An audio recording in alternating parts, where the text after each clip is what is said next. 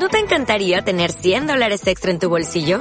Haz que un experto bilingüe de TurboTax declare tus impuestos para el 31 de marzo y obtén 100 dólares de vuelta al instante. Porque no importa cuáles hayan sido tus logros del año pasado, TurboTax hace que cuenten. Obtén 100 dólares de vuelta y tus impuestos con 100% de precisión. Solo con Intuit TurboTax. Debes declarar para el 31 de marzo. Crédito solo aplicable al costo de la presentación federal con TurboTax Full Service. Oferta sujeta a cambios o cancelación en cualquier momento.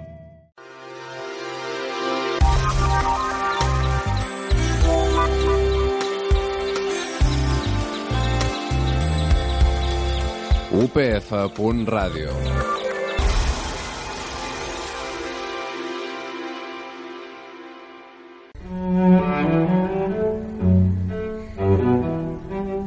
El juicio civil.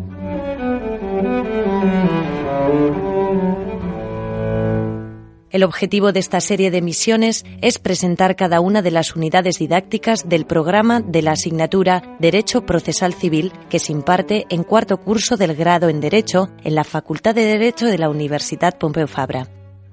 La serie es producida por el profesor Francisco Ramos Méndez.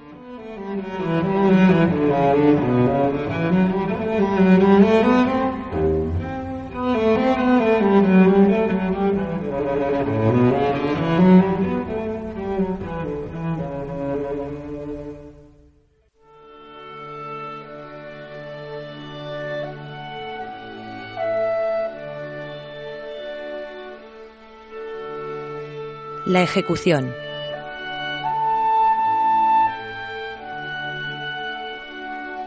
Se explica los fundamentos, el diseño y el momento idóneo de la ejecución, cuando es necesario el cumplimiento forzoso de las sentencias judiciales y otros títulos asimilados.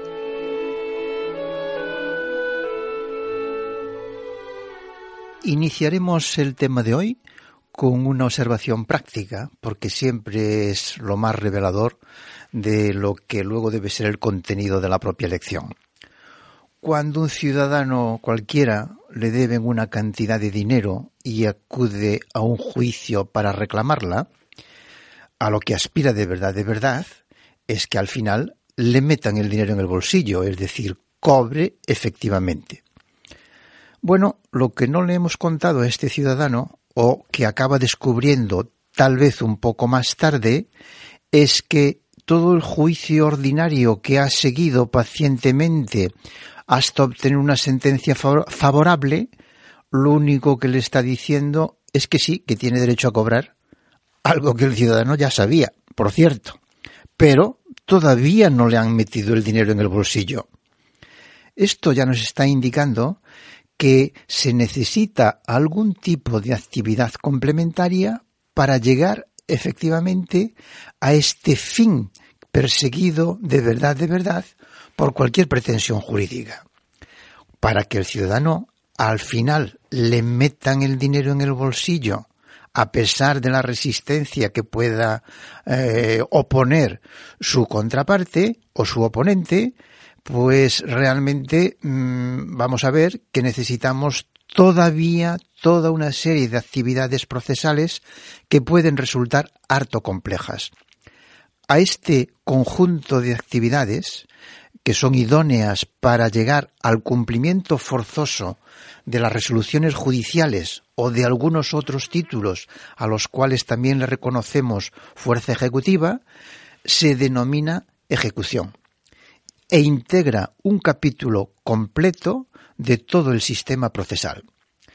Los parámetros que ponen en marcha la ejecución son claros. Por un lado, la falta de cumplimiento voluntario de lo acordado en una resolución judicial, por ejemplo, en una sentencia. El demandado, el condenado, no cumple. Evidentemente, algo hay que hacer. Esto ya nos inclina hacia la ejecución. En segundo lugar, el hecho de que lo que piense el demandado a estas alturas de la película después de una sentencia no sé si es relevante. El que se oponga o no se nos oponga no sé si es relevante. Ya ha tenido tiempo, ya lo ha hecho si ha querido. Por lo tanto, la ejecución se caracteriza por la circunstancia de ser algo forzoso, algo que no tiene en cuenta para nada la propia voluntad del condenado al pago. No pagas, ejecutamos. Por otro lado, este tipo de actividad que hay que realizar depende un poco y va a estar en función de lo que sea objeto de la condena. No es lo mismo tratar de obtener una suma de dinero para pagar al demandante que ha obtenido una sentencia de condena pecuniaria que realizar otro tipo de actividades cuando la condena es distinta al pago de una cantidad de dinero. Todo ello nos obligará a examinar en concreto de qué actividades eh, se disponemos, o sea, cuál, cómo se instrumentan estas operaciones ejecutivas cuando se trate de reclamar dinero o cuando se trate de ejecutar otras condenas distintas a dinero. Al final de todo, si volvemos al ejemplo eh, del que hemos partido para iniciar esta lección, veremos que lo que en realidad va a producir esa satisfacción que busca el ciudadano en, a lo largo de un juicio, esa satisfacción del propio ejecutante, pues va a ser el éxito de la ejecución. Por lo tanto, tendremos que seguir esta hasta donde sea posible para que, ah, en definitiva, el propio ciudadano reciba esa satisfacción a la que aspiraba. Llegados a este punto, la pregunta es muy sencilla. El ciudadano ha visto que ha gastado toda una actividad en un juicio que se ha desarrollado en diversas etapas, em, si se quiere incluso a cada cual más compleja, para simplemente acabar recibiendo una respuesta que le dice, tiene usted razón, cosa que él ya creía eh, saber o ya creía estaba en posesión de esa, de esa afirmación que luego le resulta de la sentencia. Entonces, lo que faltaba es ejecutar, es decir, métame el dinero en el bolsillo o haga la prestación que yo estoy persiguiendo. La pregunta del millón es, oiga, ¿por qué no tratamos de empezar directamente un juicio por la ejecución? Porque total, nos podríamos ahorrar toda esa fase eh, declarativa que a veces, y, estoy seguro que en el sentir del ciudadano, la podría considerar superflua en muchos casos. Claro, el derecho positivo ha tomado nota de esta preocupación ciudadana y ha dicho, ¿por qué no? Hay algunos casos en los cuales podemos establecer por ley, por lo tanto, este es un criterio de política legislativa, diversos documentos que vamos a considerar títulos ejecutivos y que por tanto el que tenga uno de estos títulos ejecutivos sí que podrá empezar un juicio por la ejecución. Esto lo hemos hecho, la ley lo ha hecho y ha creado eso que llamamos títulos ejecutivos no judiciales, o sea, distintos de las sentencias y otras resoluciones judiciales. Por regla general, estos títulos son documentos, son contratos, como una escritura pública, la póliza de un contrato mercantil, de descuento, de crédito, de este tipo de operaciones financieras que se hacen habitualmente y que por razones eh, de seguridad y por razones incluso de eh, facilidad y de facilitación del crédito, la ley ha dicho, no, el que tenga un título de este tipo podrá acudir directamente a la ejecución. Es decir, podrá poner en marcha aquellas actividades que le lleven a ejercitar, a recuperar ese dinero que le está reconocido en el título.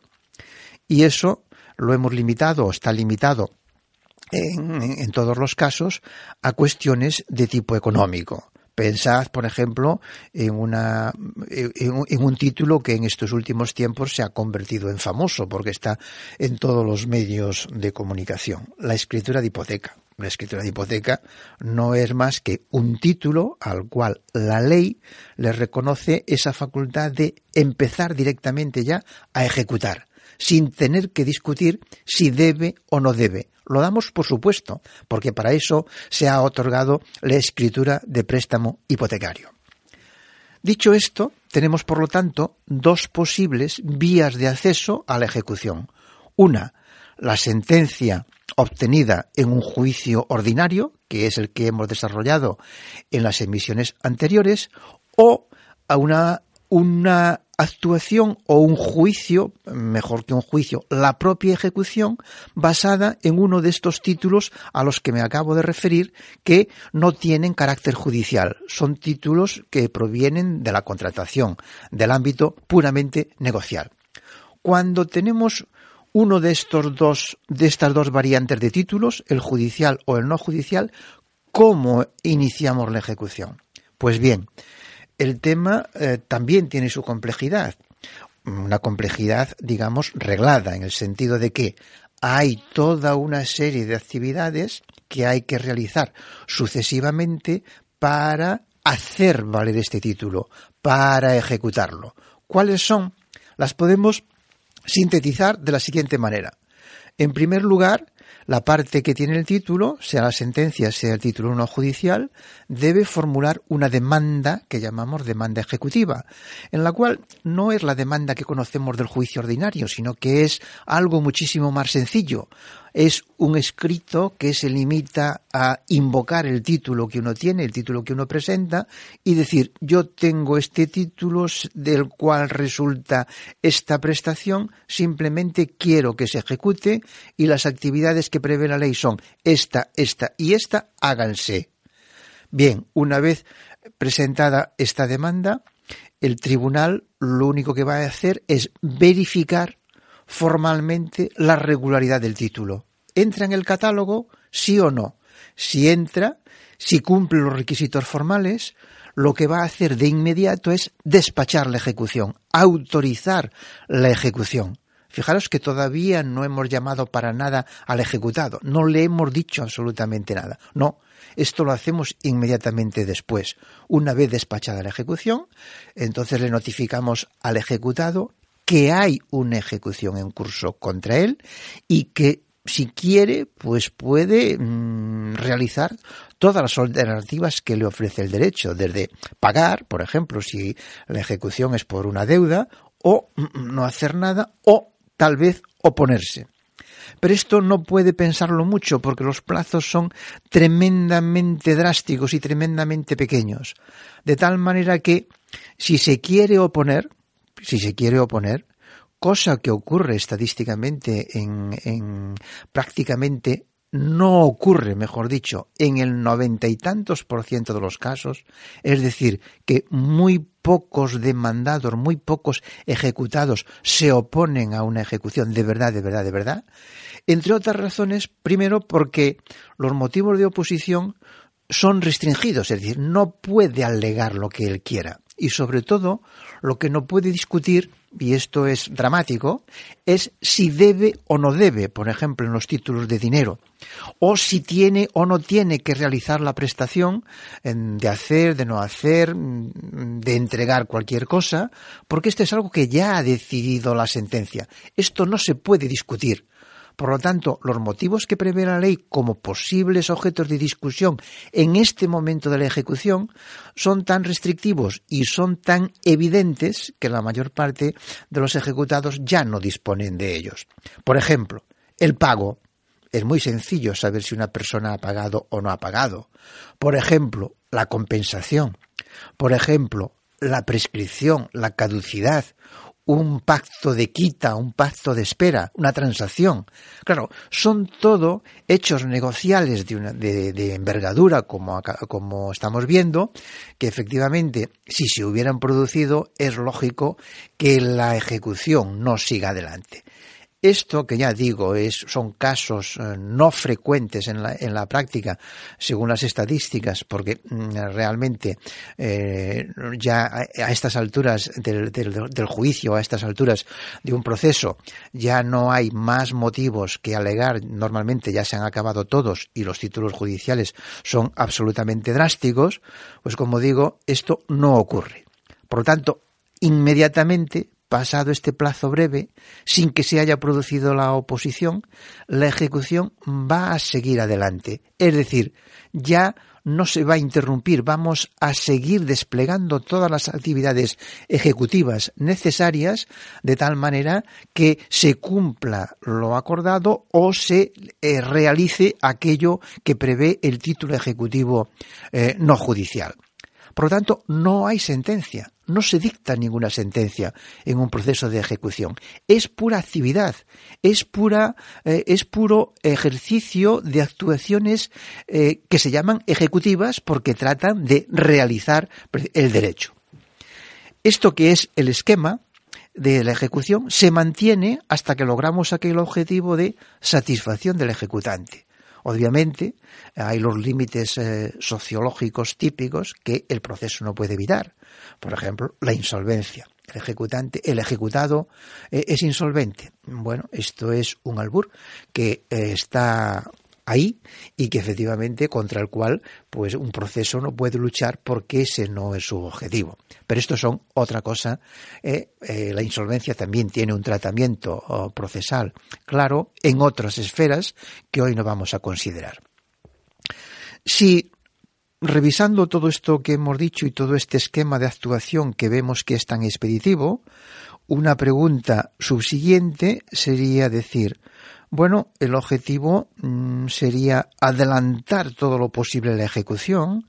Ya lo hemos hecho creando esos títulos no judiciales que permiten iniciar un proceso precisamente por la ejecución, pero todavía tenemos otro hueco y tenemos otra actuación posible que nos permite también adelantar la ejecución de las sentencias dictadas en primera instancia. Normalmente, cuando se ejecuta una sentencia, uno está pensando en la sentencia firme, en la sentencia definitiva, en la sentencia contra la que no cabe ya recurso. Pero, ¿qué pasaría si adelantamos la ejecución a la sentencia de primer grado, es decir, a la sentencia que todavía no es firme, y si la adelantamos a pesar de que haya un recurso todavía vivo?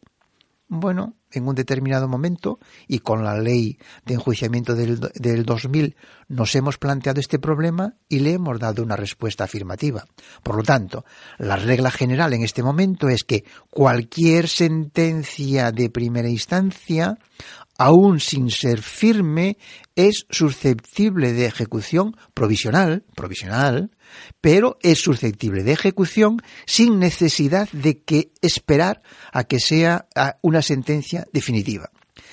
Tanto es así, y hemos apostado em, de una manera, diría que drástica, por esta regla, que hemos otorgado la ejecución provisional de las sentencias no firmes a la parte ejecutante por el mero hecho de pedirlas y sin necesidad de prestar caución alguna.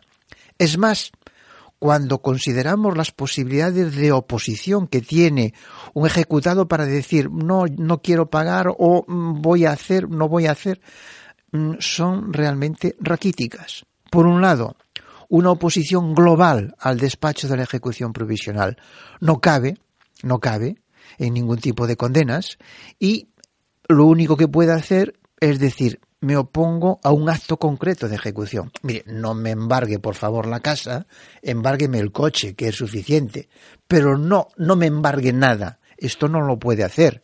Y de la misma forma, incluso en, eh, prestaciones o en sentencias que tienen una condena a realizar una determinada conducta o no a, no abstenerse de realizar esta conducta, eh, solo en casos de extrema, extrema dificultad para poder restaurar la situación en el caso de que la sentencia se revoque, podría establecerse algún límite a la ejecución provisional. Incluso fijaros en un caso de un desahucio, un caso en el cual se echa a una persona del piso o del apartamento que ocupa, aún sin ser la sentencia firme. No ocurre nada, siempre será posible a posteriori restablecer a esta persona en la posesión o restablecerla en el uso del local. Por lo tanto, se ha apostado a ultranza por esta ejecución provisional en aras de facilitar eh, la efectividad de la sentencia cuanto antes, en aras de, de, facilitarle al ciudadano una satisfacción lo más cercana posible al momento inicial de su petición. Efectivamente, en un escenario de ejecución provisional, la pregunta del millón es ¿qué pasa si se revoca la sentencia? Pues es muy sencillo. Si se revoca la sentencia, hay que revertir todas las actividades ejecutivas porque ya no tienen sentido.